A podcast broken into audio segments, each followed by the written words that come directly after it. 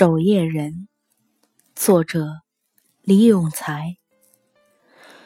只剩下你一人，守着这个夜晚的黑，像守着一件牧师的道袍。当灯光老去，孤独越过栅栏，散失在风中，而你的影子像一只流浪的白狐。游进月光灰色的角落，比楼房还从容。你注定要与这样的夜晚一起沉浮，要么干脆吞下那个骄傲的广场，像战士一样四面突围。